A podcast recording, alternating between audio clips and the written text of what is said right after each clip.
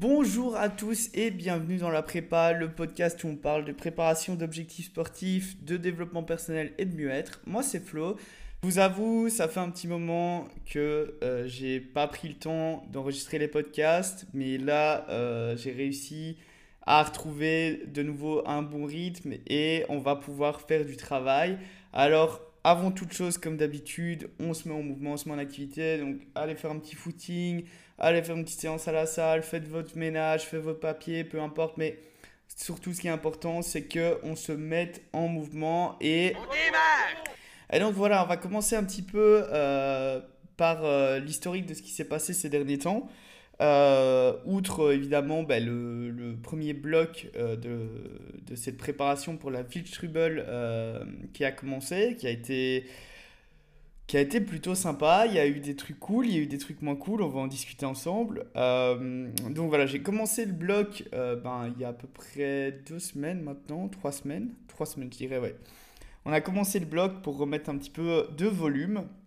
Alors on a commencé par par euh, faire euh, remettre du volume de course à pied. Et donc, euh, j'ai décidé de retravailler vraiment ma base aérobie ainsi que focus VO2 max, donc c'est-à-dire vitesse sur le premier bloc. Donc, vraiment travailler là-dessus pour essayer de, de, redonner un peu de la vitesse parce que, en fait, ben, après. après la prépa pour Majorque, qui finalement ça a été la GTLC, etc., vous connaissez l'histoire, c'est vrai que j'avais pas beaucoup mis de vitesse dans mes entraînements. J'étais focus beaucoup plus sur le dénivelé, montée, descente. Euh, et ici, en fait, en début de bloc, je voulais remettre un petit peu de vitesse pour, euh, bah déjà pour euh, avoir cette sensation un petit peu de, de courir vite et aussi pour me rappeler ce que c'était de courir vite. Et donc, voilà, le premier bloc, les, les quatre premières semaines, ça a été vraiment focus intensif là-dessus. Et donc, voilà pour ce qui est du focus du premier bloc. Good Alors au niveau justement des mardis Vietnam qui sont plus euh, bah, mes séances de, de, de spécifiques, pour ce premier bloc, j'ai fait beaucoup, beaucoup, beaucoup, beaucoup, beaucoup d'intervalles. Euh, donc euh, j'ai fait du 400 mètres la première séance, j'ai fait 20 fois 400 mètres. Alors ce qui est bien, c'est que je pouvais déjà mettre une assez grosse charge parce que bah, l'air de rien, j'ai quand même une bonne prépa et j'ai pas eu besoin de beaucoup de temps de récupération entre mes objectifs. Donc j'avais commencé par ça, histoire bah, voilà, de, de remettre, euh, de pas mettre des intervalles qui sont trop longues euh, au début, mais en tout cas pouvoir mettre du volume dès le départ et, euh, et remettre justement cette vitesse dont j'avais besoin. Alors aussi ce qu'on a fait, c'est on a fait le trail d'Orval avec, avec François le, le, cette première semaine de reprise de volume. Donc c'était un 29 km avec à peu près 800 mètres de dénivelé positif à Florentville. Alors il faisait super chaud, donc ça c'était à la fois une bonne chose euh, pour s'habituer à la chaleur, mais c'était aussi une bonne chose pour moi d'aller courir avec lui parce que ben, en fait ça me permettait de travailler vraiment ma zone 1 sur des sorties plus longues et, et d'être plus en restriction moi-même et de gérer beaucoup ma nutrition. Et ça, ça a été vraiment cool parce que en fait, j'ai un peu redécouvert ce que c'était de faire des sorties longues, mais vraiment cool en fait. Genre, euh, pas forcément me mettre euh, à demi-train ou ce genre de choses. Et, et ça, c'était très intéressant pour moi de, de me rappeler ce que c'était aussi, de, de prendre un peu du plaisir à, à jogger en fait, mais pendant, pendant des heures dans la nature et me reconnecter à ça. ça, a été vraiment super, super bénéfique. Alors du coup, la semaine euh, après, une fois que j'avais repris, donc j'avais fait une petite semaine à 76 km à peu près. La semaine après, ben voilà, l'objectif c'était de remonter de nouveau de 10%. Alors ça a été un peu mixte, c'est-à-dire qu'en fait ça a été plus rando trail le week-end, je vais vous expliquer pourquoi. Mais en tout cas la semaine, ce que j'ai essayé d'implémenter, c'est euh, c'est en fait une sorte de, de, de, méthode norvégienne mais un peu allégée. Donc c'est-à-dire que la méthode norvégienne, c'est euh, de doubler ses runs pendant la semaine. Alors, pour expliquer un petit peu, grosso modo, euh, sans euh, m'impliquer euh, là-dedans pour les, non-coureurs, ou en tout cas pour les, les, plus novices, en fait, doubler ses runs, ça veut dire qu'on va courir une fois au matin, une fois le soir, avec une séance qui est généralement plus facile que l'autre, Et il faut bien respecter également certaines règles pour éviter le, le surentraînement. Alors, on double pas ses runs tous les jours directement la, première semaine. c'est-à-dire que ça, c'est le principe de base quand on commence la course à pied, c'est-à-dire que le volume doit rester progressif. Et, euh, et c'est pas parce que vous doublez vos runs euh, la, enfin, la, la, journée que euh, vous ne devez pas respecter cette règle-là, sinon vous risquez justement un surentraînement. Alors, moi, ce que j'ai décidé de faire, c'est de doubler mes runs le lundi, parce qu'en fait, c'est un peu le jour qui me permet de le faire, c'est-à-dire c'est un jour qui est pour moi de récupération. mais c'est aussi un jour où je sais que je ne vais pas faire de la vitesse. En méthode norvégienne, si on regarde un petit peu euh, les, les, coureurs euh, élites, en fait, eux, ils, ont même ils doublent même leur, leur euh, jour de spécifique. Donc, par exemple, ben, si le mardi, c'est un jour de spécifique, c'est-à-dire qu'ils vont aller faire du, du, seuil le matin, mais alors un peu plus lent, et le soir, ils vont refaire du seuil, mais encore plus rapide, quoi. Mais alors, par contre, ils sont jamais à fond, ils sont jamais à bloc mais le fait de doubler comme ça, ça a des impacts euh, physiologiques qui sont très importants et, euh, et qui permettent aussi bah, d'avoir un plus gros volume parce qu'on laisse le temps au corps de récupérer euh, entre les deux séances. Et, et, en, fait, on, en fait, la philosophie aussi derrière ça, c'est de se dire, bah, au lieu d'avoir une séance de 15-20 km qui va, être très enfin, qui va avoir un gros impact sur le corps, on va la diviser en deux séances de 10. Alors c'est très gros, c'est très grossier, c'est pas comme ça qu'il faut faire, mais en gros, c'est ça, c'est la philosophie, c'est-à-dire on, on, prend une séance et on la casse en deux en se disant, ben, au moins, euh, ça, ça aura moins d'impact que de faire une grosse séance et, et, le corps récupère mieux, en fait, euh, le fait de faire ça. Parce que bah, déjà, faites votre première séance, puis la journée, vous allez manger, vous allez avoir euh, le temps qui passe, le corps récupère déjà un petit peu, et au soir, vous refaites votre séance. Et là, bah, pareil, vous avez le sommeil, etc. Et le lendemain, vous pouvez en fait réenchaîner un peu plus facilement. Donc voilà, moi le lundi, j'ai décidé de commencer à le doubler, la première semaine, euh, enfin en tout cas en reprise de volume. Euh, le mardi, en fait, ben, je double déjà quelque part, même si c'est pas de la course à pied le soir, mais je double déjà en faisant de la force le soir. Le jeudi, c'est pareil. Euh, donc voilà, pour moi, c'était déjà une sorte de doublé. Je me suis dit, ben oui, le lundi, c'est le jour où je peux le faire. Alors le mercredi, je peux pas toujours le doubler. Euh, maintenant, j'aimerais bien essayer de le faire, mais c'est pas évident pour moi pour des questions d'organisation, des questions d'horaire et des questions d'activité. Euh, maintenant, c'est pas essentiel en termes de prise de volume pour moi, mais, euh, mais c'est quelque chose à terme que je pense je vais essayer d'incorporer. Et donc, ça va me demander un peu de discipline, de peut-être me lever plus tôt le matin, chose qui est toujours très dure pour moi, évidemment, mais, mais voilà. Donc voilà, première, première semaine de gros volume, on reprend. Alors, pourquoi la semaine était un peu particulière? Parce qu'en fait, ce week-end-là, en fait, on est parti dans les Vosges avec des potes. Et euh, le but était de faire de la rando et pas de faire du trail euh, parce que bah, voilà, tout le monde n'était pas coureur dans le groupe. Alors ce qu'on a fait, c'est qu'avec François, on a allé courir. Euh, on a allé courir une fois ensemble où on a vraiment fait en mode course. On a fait quelque chose comme 7 km et 300 mètres de D+. Donc on est, on est monté, on est monté et puis on est redescendu. Là où on était. Donc on était près de Gérard Mer, pour ceux qui connaissent, c'est magnifique, super coin, je vous, je vous conseille, c'était vraiment incroyable. Et euh, en fait, au total, on a cumulé, je pense, presque, presque 30 bornes au total de rando et de course. Et le dimanche, j'ai rajouté encore une petite sortie de, de 45 minutes dans les Vosges ça m'a permis un petit peu de, de, rajouter un peu de volume de course. Donc c'était vraiment rando trail ce week-end-là. Et donc ça m'a permis en fait d'avoir un volume de plus ou moins 87 euh, km cette semaine-là, ce qui était plus ou moins 10% de plus que la semaine précédente. Euh, donc voilà, pour moi le boulot était fait et le but était vraiment de, de me réhabituer un petit peu à faire beaucoup plus de trail aussi. Euh, donc super, vraiment semaine incroyable. Au niveau de la semaine suivante, ben, même concept, on essaye d'augmenter euh, de plus ou moins 10% euh, le volume. Donc lundi euh, doublé, lundi doublé avec un focus pas forcément trail, mais voilà des montées de citadelle histoire d'avoir un petit peu de dénivelé positif. un mardi Vietnam sous le signe des intervalles de 1 km. donc j'ai fait, j'ai fait 6 répétitions de 1 km à mon allure 5 km. ça a tapé très très fort parce que bah, faisait très très chaud ce jour-là, donc c'était les grosses chaleurs ici. Et le soir du squat, voilà, on, reprenait un peu la force également. donc rien à signaler à ce niveau-là. Mercredi, là, j'ai fait une sortie de 12 km.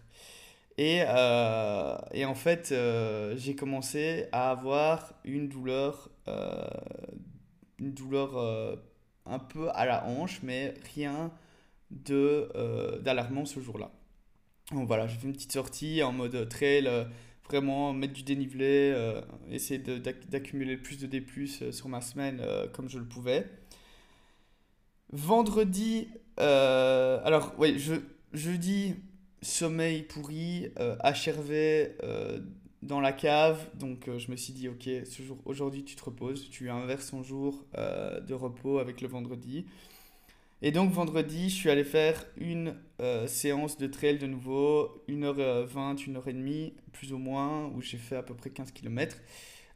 encore une fois, très relax, zone 1, pas prise de tête, juste accumuler du volume. Et tout en sachant qu'en fait le lendemain, j'allais faire un test protocole nutrition au Festival Trail de la Semois à Herbemont. Alors c'était un 34 km avec 1300 mètres de D+, si je dis pas de bêtises.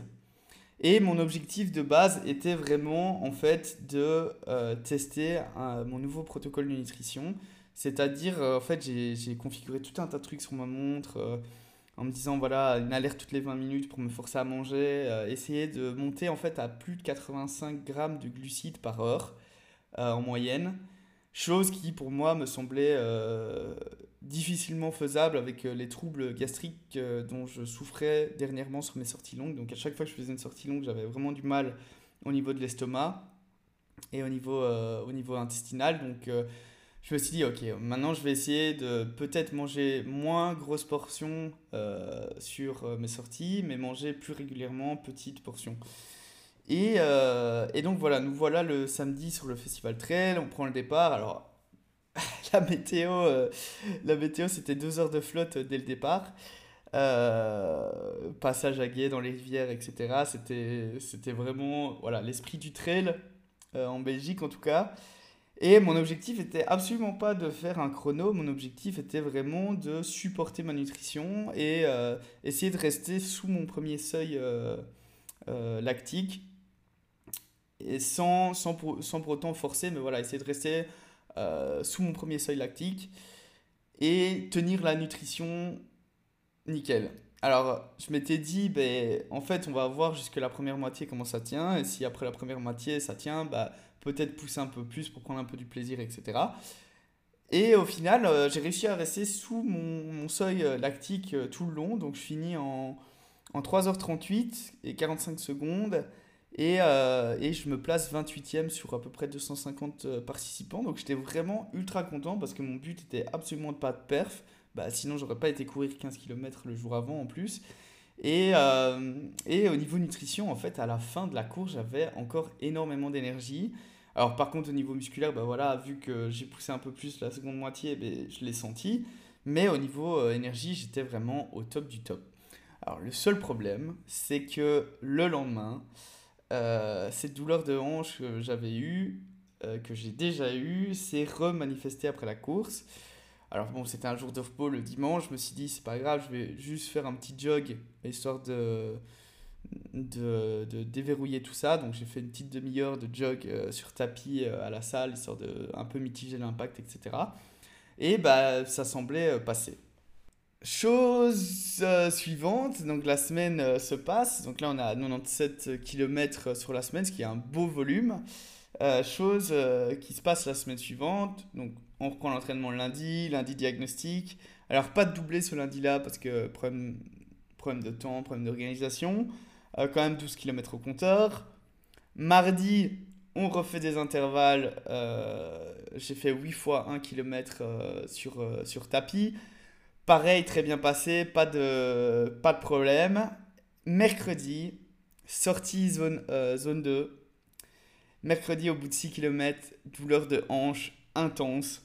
Euh, grosse, grosse, grosse, grosse, grosse douleur. C'est-à-dire j'ai vraiment une inflammation au niveau euh, du TFL. Et je me dis, c'est pas possible. Genre, j'ai j'ai tout fait euh, et j'ai mal. Donc euh, ça, c'est pas cool. Alors, c'est pas handicapant au point où je ne sais pas marcher, pas handicapant au point où je ne sais pas courir, mais c'est handicapant dans le sens où chaque impact peut potentiellement être douloureux. Du coup, euh, ben, un petit protocole de, de, réparation, on va dire, où j'incorpore pas mal d'étirements au niveau du TFL, euh, des, des, extenseurs de la hanche, etc. Euh, un petit peu de renforcement avec l'élastique euh, également, histoire de libérer un peu tout ça. Et, et je m'y mets dès le jeudi. Donc jeudi, pas de course, mais par contre, voilà, je, je fais mobilité, étirement, etc. Parce que, en fait, le samedi, j'étais censé faire le Chouf Trail 50 km avec François, qui était son premier 50 km. Et donc, je me suis dit, bah, il faut que j'essaye d'être établi euh, jusque-là. Alors, euh, bah, jeudi, toujours cette douleur, donc euh, c'est pas très rassurant. Vendredi, il y a un peu de mieux, mais c'est pas génial. toujours cette douleur. Je me dis, je vais quand même faire un petit peu de kilomètres histoire de voir comment ça tient. Et, et, on fait une fameuse pasta party le soir avec François et Delphine, un peu un rituel pré-course où voilà, on, fait une petite recharge glucidique euh, entre nous. Et, euh, et après, après le, donc je fais mon petit run, euh, zone 1, mais je sens toujours cette douleur. Voilà, c'est un peu lancinant. C'est pas, c'est pas 100% prêt. et donc je me suis dit, ben, là, maintenant, on verra demain. Donc vraiment, je me suis dit, on verra demain. Donc je me lève le samedi matin, 5h du matin, sortie du lit, douleur. bon, ben, je décide de m'étirer, je décide de, d'entreprendre un petit peu. Euh, voilà, je fais un taping euh, au niveau euh, du TFL en me disant bah, peut-être que. Et on verra une fois qu'on arrivera là-bas. Donc je, vais chercher, je vais chercher François, on fait la route, on arrive sur le parking et sur le parking, je sors de l'auto, j'essaye de trotter un petit peu et là, là je sens cette douleur et je me dis ok, là le choix c'est de pas prendre le départ parce que en fait je peux pas remettre en cause toute ma prépa pour euh, la Suisse. Euh, pour un 50 km. Ça m'emmerde royalement parce que ben voilà, c'est le premier 50 km de François. Mais, euh, mais voilà, il faut prendre des décisions raisonnables. Et là, la, raison veut que je ne cours pas 50 km en, en, ayant possiblement des douleurs et une inflammation croissante tout le long. Donc au final, ben, ce que je fais, c'est que je le suis à la trace sur chaque ravito. Euh, alors, ben, incroyable parce qu'en en fait, il finit en 8h21 pour un premier 50 km. Euh, avec un cagnard euh, incroyable, il faisait super chaud, il devait faire 35 degrés au soleil, il a fait soleil tout le temps, quasiment pas d'air. Vraiment, les conditions étaient c'est assez dur. Et voilà, j'ai fait quelques parties avec lui, j'ai couru quelques passages entre, avant le deuxième ravito, euh, je l'ai recroisé après, euh, avant le troisième ravito, je pense. Euh, et voilà, je l'ai suivi tout au long et au final, il a vraiment, vraiment, vraiment assuré sa course. C'était, c'était incroyable, j'ai, vraiment kiffé ça. Et bah, le soir, évidemment, on a, on a fêté ça, hein. on, a, on a bu quelques choufs parce qu'on était à Chouf, donc à Oufalise, donc le Chouf Trail. Donc il fallait bien s'hydrater et profiter, profiter un petit peu de l'événement. Mais donc voilà, la hanche euh, à ce niveau-là, c'était pas encore top top. Alors pendant les quelques portions que j'ai courues avec lui, ben, en fait, j'ai pas eu forcément de douleur, ce qui était très bizarre. Genre absolument pas de douleur. Et puis, euh, et puis en fait, juste bêtement en sortant de la voiture et en commençant à marcher, bah, là, euh, de nouveau des petites douleurs. Donc c'est très aléatoire. Et je me suis dit, bah, c'est pas grave, on va, on va rester positif et on va pas, on va continuer le protocole, on va continuer les étirements, on va continuer à remettre de la charge petit à petit. Le lendemain, le lendemain, euh, ben, pas de douleur en fait. Donc le dimanche, pas de douleur. Et je me suis dit, ok, euh, on va tenter prudemment de remettre de la charge dessus. Donc euh, fin de journée, je me suis dit, je vais prendre mon sac de trail, je vais faire du kilométrage avec mon ressenti. Et dès le moment que je sens une douleur, en fait, je ne force pas dessus. Donc je pars, euh, je pars pour euh, faire du trail. Bon, je, me pack comme si j'allais partir pour, euh, pour deux heures. pour 2 heures, 2 heures et demie. Donc je prends pas mal, de, pas mal de flotte, je prends des gels, je prends des barres de fruits et je démarre.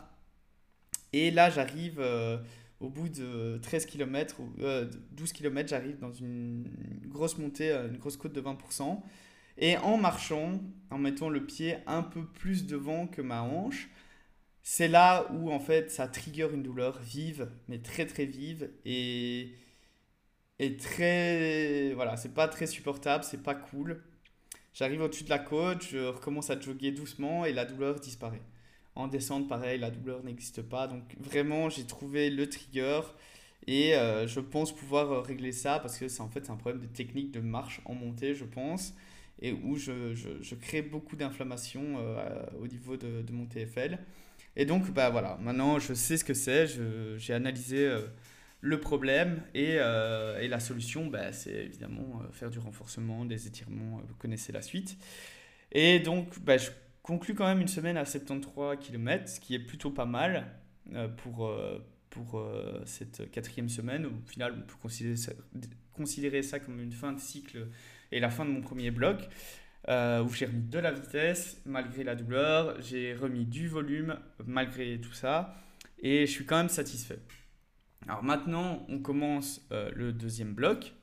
Et pour ce deuxième bloc, ben, euh, clairement, on va remettre un petit peu plus de spécifique en faisant beaucoup plus de trail et en remettant du dénivelé. Alors pour le dénivelé, je dois être ben, justement intelligent, c'est-à-dire que vu ma douleur de hanche, il faut absolument que je sois très progressif dans l'ajout de D+, sur, euh, sur mon cumul de la semaine. Mais au niveau du volume, je me sens assez serein pour euh, justement stagner dans les, dans les, dans les 100 km euh, de volume. Et donc ça, pour moi, c'est vachement, vachement, vachement positif. Alors, ce que je vois au niveau de mon HRV cette semaine-ci, c'est particulièrement incroyable parce que bah, je suis quand même sorti, j'ai un peu fait la fête, j'avoue. Je n'ai pas une nutrition incroyable, mais euh, ce que je remarque, c'est que euh, les jours où bah, je n'ai pas de, de folie de vie, euh, je dors extrêmement bien et mon HRV n'a jamais été aussi élevé que cette semaine. mon système nerveux récupère absolument bien. Donc, qu'est-ce que je fais de différent à part à part être un peu plus relax et me prendre un peu moins la tête, etc., ben, franchement, je fais pas grand-chose de différent et donc je me dis, nickel. Le, le, le, corps euh, encaisse vachement bien la charge et ça, c'est parfait. Alors pour cette semaine, euh, ben, donc, du coup, j'ai fait euh, de la répétition, donc j'ai fait VO2 max en côte pour justement travailler l'explosivité en, en, montée.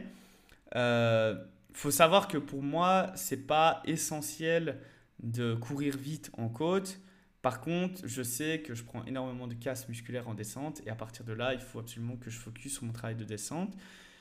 Il y a deux choses qui vont se passer euh, pour euh, les semaines à venir. Euh, bah, la première, évidemment, c'est la réintroduction des sorties longues de 2h30, 3h maximum.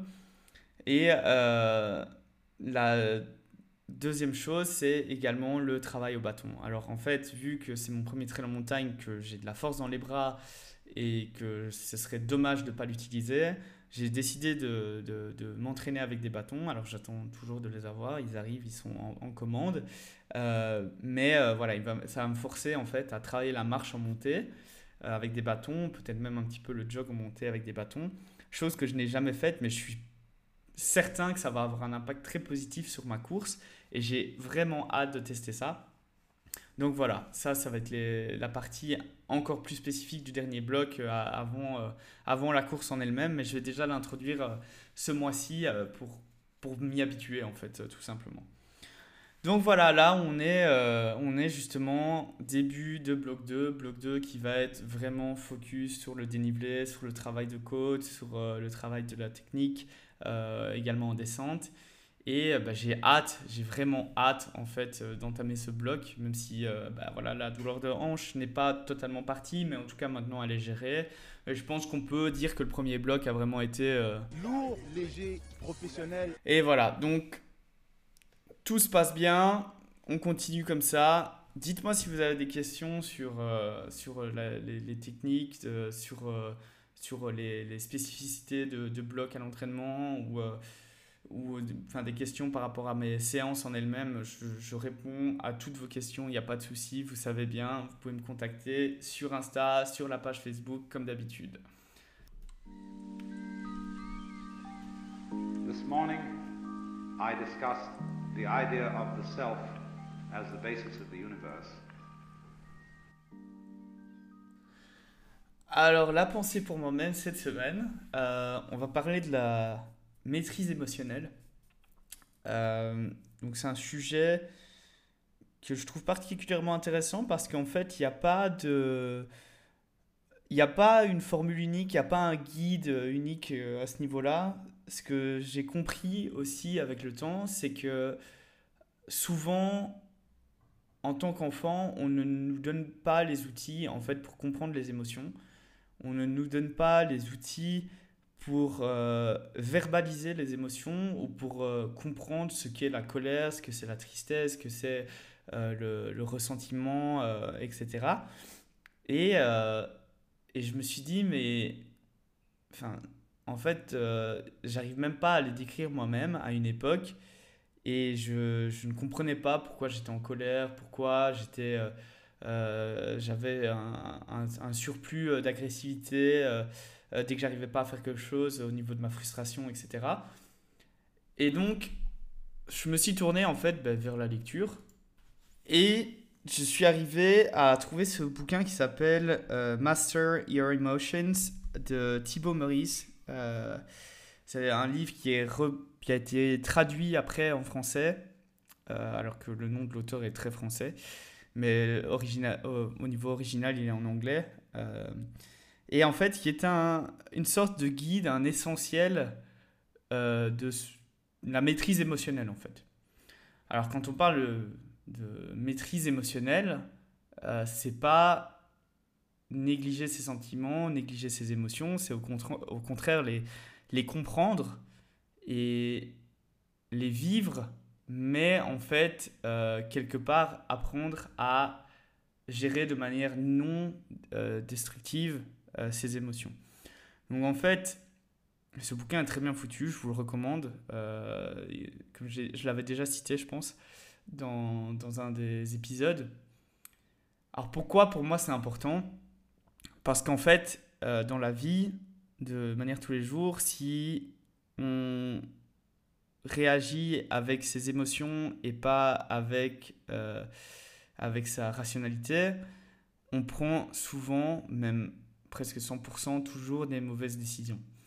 C'est-à-dire que euh, si vous regardez dans, votre passé, euh, je suis prêt à parier que 100% des, des plus mauvaises décisions que vous ayez prises euh, sont dues à en fait une réaction émotionnelle et non une réaction qui avait été pensée avec son esprit.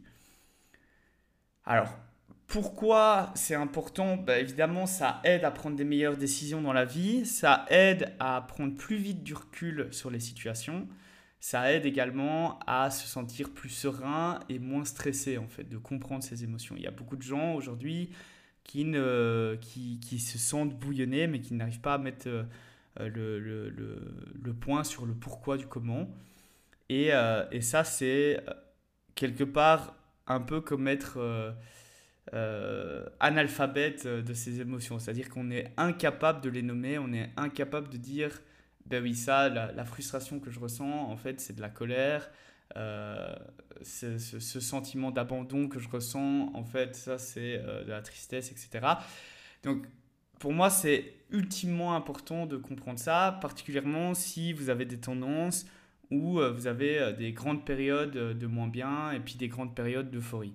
Donc si vous avez euh, l'habitude d'avoir euh, un ascenseur émotionnel euh, constant dans votre vie et par période, c'est très important de noter en fait vos états émotionnels et, d'apprendre à les comprendre.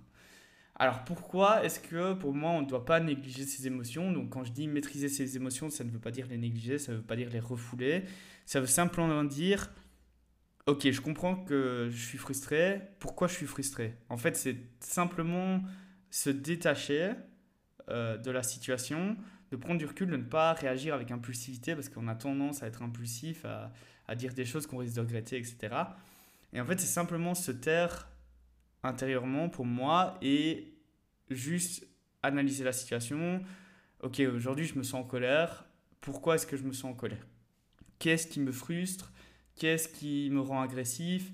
Euh, Pourquoi j'en suis arrivé là? Quel est le cheminement d'action qui fait que je suis là? Ou qu'est-ce qui, Quel est le cheminement euh, de, passif que j'ai subi qui fait que j'en arrive là? Ça, une fois qu'on arrive à le noter, une fois qu'on arrive à le verbaliser intérieurement ou même sur papier, je pense que le faire sur papier, ça peut aider aussi. Euh, le faire un, un, journaling de ses émotions, je pense que c'est très important. Ce qui est important, c'est en fait de ne pas devenir ses émotions.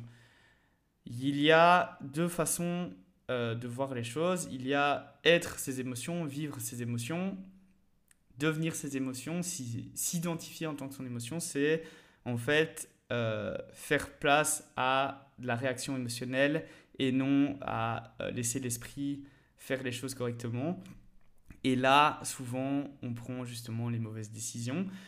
Donc, ne pas négliger ses émotions, ça veut dire les vivre, les ressentir, mais ça veut surtout dire ne pas les devenir, ne pas s'identifier à son émotion. Si je dis je suis en colère, je suis la colère. Or, ben, on ne veut pas ça. Donc en fait, idéalement, on va pas dire je suis en colère, on va dire je me sens en colère. C'est une manière, en fait, c'est très verbal, mais c'est une manière de se détacher de cette émotion et de l'observer. Donc en fait, au lieu de d'être l'émotion, vous devenez observateur de l'émotion en devenant observateur de l'émotion, ça vous permet d'avoir un détachement, ça vous permet en fait d'analyser la situation et de vous poser vraiment les questions du pourquoi, du comment. Si vous êtes l'émotion, vous êtes irrationnel à 100%, vous rentrez dans une spirale infernale qui risque en fait d'être euh, destructrice à 200%. Alors, je prends évidemment les émotions négatives, mais les émotions positives, c'est également la même chose. C'est-à-dire que rien ne vous empêche de vivre vos émotions positives, mais pour éviter justement d'avoir des ascenseurs émotionnels ou des états émotionnels qui sont trop divergents, c'est-à-dire on monte trop euh, dans le bonheur, on va dire, et trop bas dans euh, euh, la tristesse ou la colère, etc. Le fait de pouvoir se détacher, ça vous permet de vivre les choses de manière rationnelle, mais de les vivre à fond, et surtout de d'avoir cette rationalité de vous dire, bah, ok, ça c'est un bon moment, il faut que je l'apprécie, je me sens heureux d'être là. maintenant, je sais que c'est pas éternel. Parce que, bah, en fait, s'il n'y avait pas euh, cette balance constante entre euh, euh, le bien, le mal, ou le fait de se sentir heureux ou malheureux, ben, en fait, on ne vivrait pas le bonheur de la même façon. Donc ça, c'est assez normal, il faut l'accepter, je pense, que c'est important de comprendre qu'il n'y a pas de bonheur sans malheur, qu'il n'y a pas de, de, de plénitude personnelle s'il n'y a pas de douleur et de souffrance.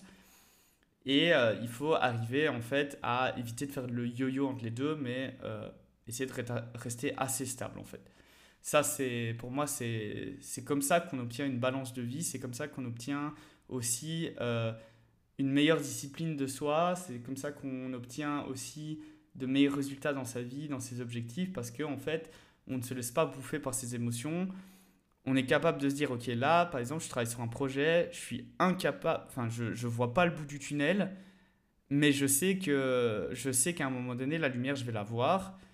Et c'est être capable de ne pas s'enfoncer trop dans le bas parce qu'en en fait, on lâche, on, abandonne simplement. Et en fait, il faut pas abandonner, il faut se dire, ok, là, c'est un mauvais moment à passer, mais ça vaudra la peine plus tard.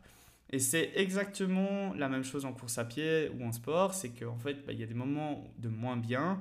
Il faut accepter qu'on a des moments de moins bien. Si on prend l'exemple de l'ultra trail, en ultra trail, il y a des passages où votre niveau d'énergie va être vraiment au plus bas. Ça va être un passage de moins bien.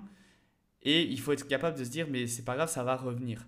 En fait, ça revient. Là, on a un moment un peu euh, d'extase, un peu d'euphorie. Ce moment-là, c'est important de le comprendre et encore une fois, de ne pas euh, être overjoyed, donc euh, de ne pas être euh, trop dans l'extase du truc, parce que bah, il faut essayer de le tirer le plus longtemps possible et donc éviter d'avoir en fait ces gros ascenseurs, ces, grosses différences émotionnelles. Donc voilà, pour moi, ça c'est très important dans la vie de tous les jours d'apprendre à le faire. Moi, les, les clés pour ça, pour vraiment, c'est le journaling.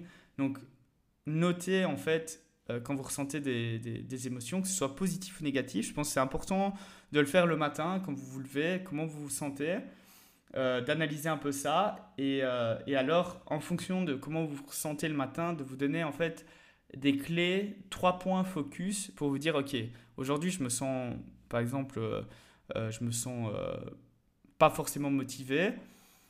Et qu'est-ce que je vais faire aujourd'hui sur quoi je vais me concentrer pour faire en sorte que cette journée s'améliore?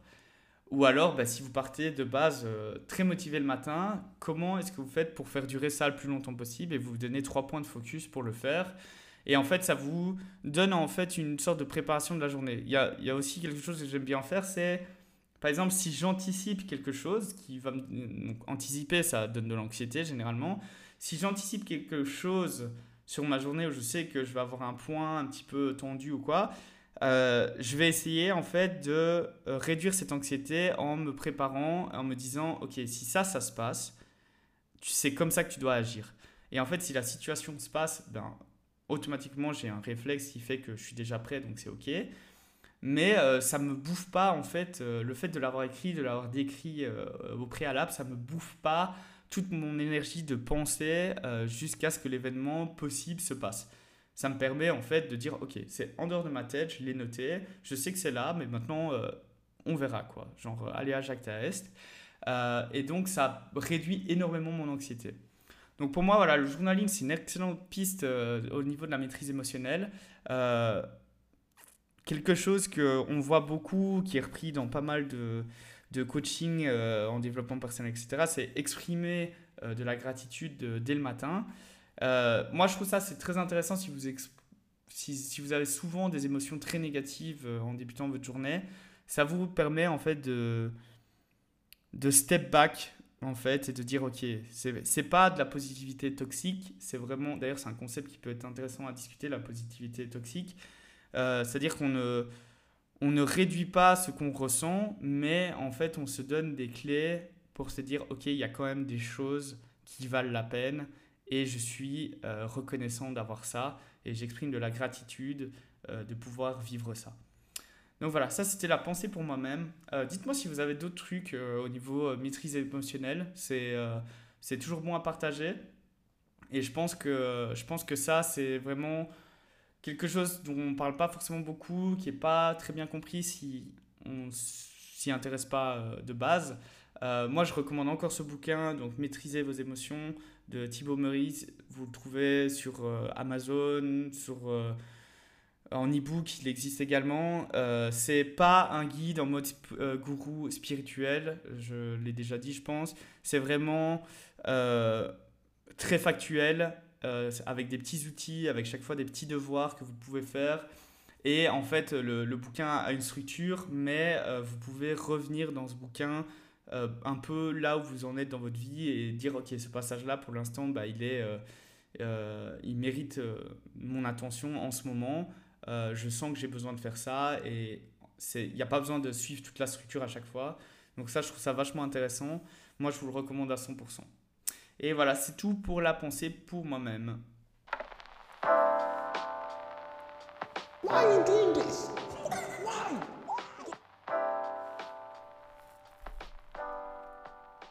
Aujourd'hui, dans la pensée pour moi-même, on va discuter de la rotation de paires de chaussures. Alors, il y a trois raisons principales pour lesquelles on fait des rotations des chaussures en course à pied. Tout d'abord parce qu'en fait, chaque paire de chaussures a une spécificité, chaque paire de chaussures a une utilisation type. Certains modèles sont plus axés bah, pour l'entraînement relax, d'autres pour la compétition. Certaines chaussures sont plus faites pour le trail, d'autres sont plus faites pour la piste, etc., etc. Varier les chaussures, ça permet en fait de bien utiliser le modèle pour le type de la séance. Alors, si vous n'utilisez pas la même paire de chaussures tous les jours, vous allez également moins l'user. Donc le fait d'avoir une rotation de paires de chaussures, vous laissez à votre chaussure le temps de reprendre sa forme, de laisser la mousse de la semelle se réépandre et euh, d'augmenter en fait sa durée de vie parce que vous allez moins l'user, vous avez lui laisser le temps de reprendre sa forme. Troisièmement, vous réduisez le risque de blessure. Alors pourquoi est-ce qu'on dit qu'on risque moins de blessures quand on fait une rotation Il y a une question euh, de d'usure de la chaussure, ça c'est sûr.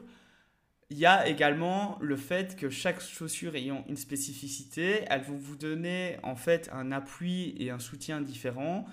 Et le fait d'avoir un appui et un soutien différent et un dynamisme différent, vous allez engager vos muscles de manière différente. Si vous courez tout le temps avec la même chaussure, vous allez tout le temps solliciter les muscles de la même façon. Si vous changez un jour de paire de chaussures, ce qui va se passer, c'est que vous allez avoir une sollicitation qui est différente et donc possiblement un risque de blessure parce que vous n'êtes pas habitué à ce type de chaussures. Donc tout dépend du type de terrain euh, sur lequel vous courez, tout dépend la distance que vous courez. Il y a beaucoup de variables. Je vais prendre mon exemple pour euh, illustrer euh, une rotation. J'ai quatre paires de running différentes en fonction de ce que je vais faire comme entraînement. La première paire de running que j'ai, Soconi Endorphin euh, Shift, qui est une paire plus axée sur euh, jogging relax, donc plus endurance fondamentale sur des sorties, on va dire relativement courtes, mais, mais qui peuvent aller quand même jusque 10 à 15 km. Deuxième paire que j'utilise, ce sont les endorphines Speed, euh, toujours chez Soconi, qui est une euh, chaussure qui est très très légère, euh, dont la stabilité est peut-être un peu moins bonne que la Shift, mais par contre me donne un dynamisme beaucoup plus important et donc une facilité à courir vite beaucoup plus importante.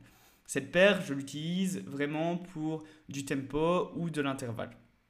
Ensuite, on passe au trail, alors pareil, j'ai euh, deux paires.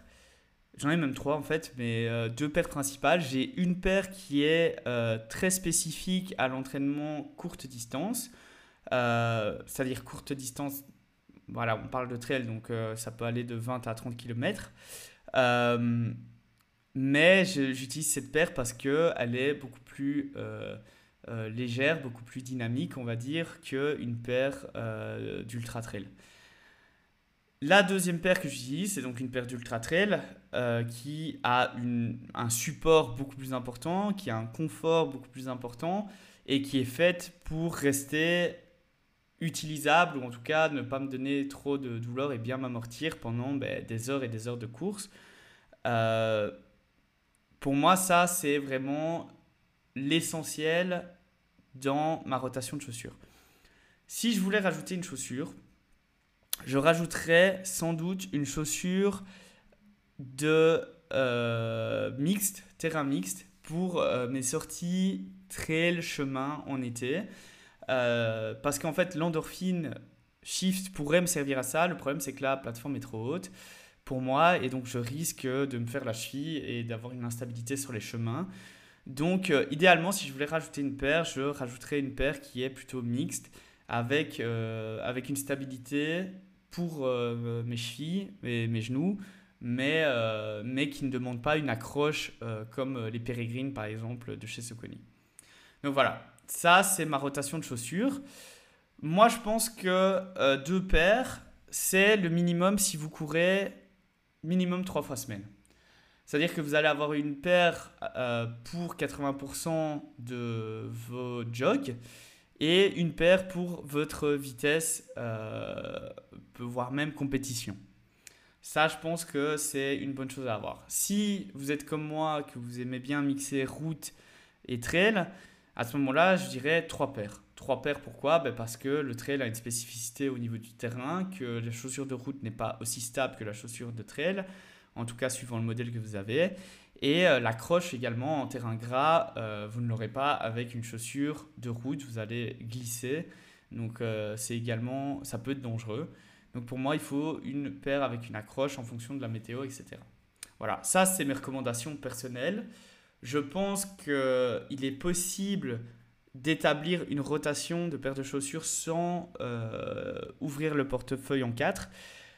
Pour cela, moi je vous recommande toujours d'aller sur des sites d'outlet. Donc si vous avez déjà une paire de running qui vous convient, qui vous, convient vous allez sur des sites euh, comme Private Sport Shop ou même euh, Zalando Lounge fait souvent des, des, promos sur Soconi, sur Oka, Nike, etc. Renseignez-vous également sur le net. Il y a des sites comme The Running Collective qui vont vous donner en fait des exemples de rotation de chaussures. Et à ce moment-là, bah, en fait, vous essayez de trouver en outlet les, marques qui, vous conviennent, les modèles qui vous conviennent et, euh, et vous allez établir votre rotation comme ça. C'est très important de le faire si vous augmentez votre volume, si vous commencez à avoir des objectifs de course qui dépassent 10 euh, km et particulièrement si vous sortez plus de 3, enfin, 3 fois minimum par semaine, je pense que c'est très important. L'air de rien, vous allez moins utiliser vos chaussures, euh, donc elles vont durer plus longtemps. C'est sûr que c'est un investissement initial mais ça vous permet euh, vraiment aussi de vous muscler différemment et d'utiliser vraiment une chaussure en fonction du spécifique. Alors je vous assure, quand vous prenez une chaussure qui est plus axée vitesse pour vos entraînements intervalles, vous allez vraiment sentir la différence. Il y a vraiment cette légèreté, il y a ce dynamisme qui est très différent. Maintenant, c'est le genre de paire de chaussures, vous n'allez pas faire 20 bornes, 25 bornes avec si vous n'avez pas l'habitude parce que ben, ça va juste vous détruire les euh, muscles et les articulations et les tendons. Donc il faut vraiment s'habituer. Voilà, ça c'était euh, le pourquoi vous faites ça. Euh, j'espère que ça vous a aidé, j'espère que ça vous a donné des bonnes idées. N'hésitez pas à m'envoyer des exemples de rotation si vous avez besoin d'un conseil en, chaussures. Je peux vous donner un petit peu mon expérience. J'ai quand même testé pas mal de modèles et pas mal de marques différentes. pour ce qui est de cet épisode, eh ben, c'est fini. On va clôturer euh, sur un, petit point important. Alors, bah, comme vous l'avez remarqué, j'ai été, je l'ai déjà dit dans l'épisode précédent, je l'ai été un peu moins euh, assidu au niveau des sorties des épisodes. Euh, on est toujours en travail de contenu, on est toujours en recherche pour la suite. Ici, je vais continuer à garder le même format jusque la ville Strubel en Suisse mi-septembre. Comme ça, c'est un peu la saison 2 en fait, de la prépa. Euh, après ça, je pense que je prendrai une petite pause, histoire un petit peu de, de, voilà, de recentrer le podcast, de retravailler du contenu, euh, de retravailler un petit peu le format comme euh, j'essaie de le faire depuis un, un bon moment. J'espère que vous trouvez des choses qui sont intéressantes. J'espère également vous donner envie encore plus de faire du sport avec un nouveau format, avec des nouveaux euh, des, nouveaux sujets euh, et euh, je vais essayer d'avoir un peu plus d'experts dans certains domaines justement pour essayer d'étendre un petit peu ce, cet aspect ouverture sport santé. En tout cas, j'espère que cet épisode vous a plu. Moi, je vous dis à la prochaine. Je vous donne pas de date. j'essaye de, voilà, je vais essayer d'être plus régulier comme avant, mais quand même un peu plus espacé. N'hésitez pas à me suivre sur Instagram, n'hésitez pas à me suivre sur euh, Facebook, La Prépa Podcast. Euh, laissez un commentaire, laissez une review sur Spotify, ça fait toujours plaisir. N'hésitez pas à partager cet épisode avec le plus grand nombre, ça m'aide énormément. Je sais que vous êtes de plus en plus à le faire parce que ben, l'air de rien, ça vous donne de l'inspiration. Donc franchement, merci de tout cœur de toujours suivre la prépa podcast. À bientôt, je l'espère. Je vous souhaite d'excellents entraînements cette semaine et également dans vos projets de vie, un gros grind. Et je vous dis à la prochaine. Ciao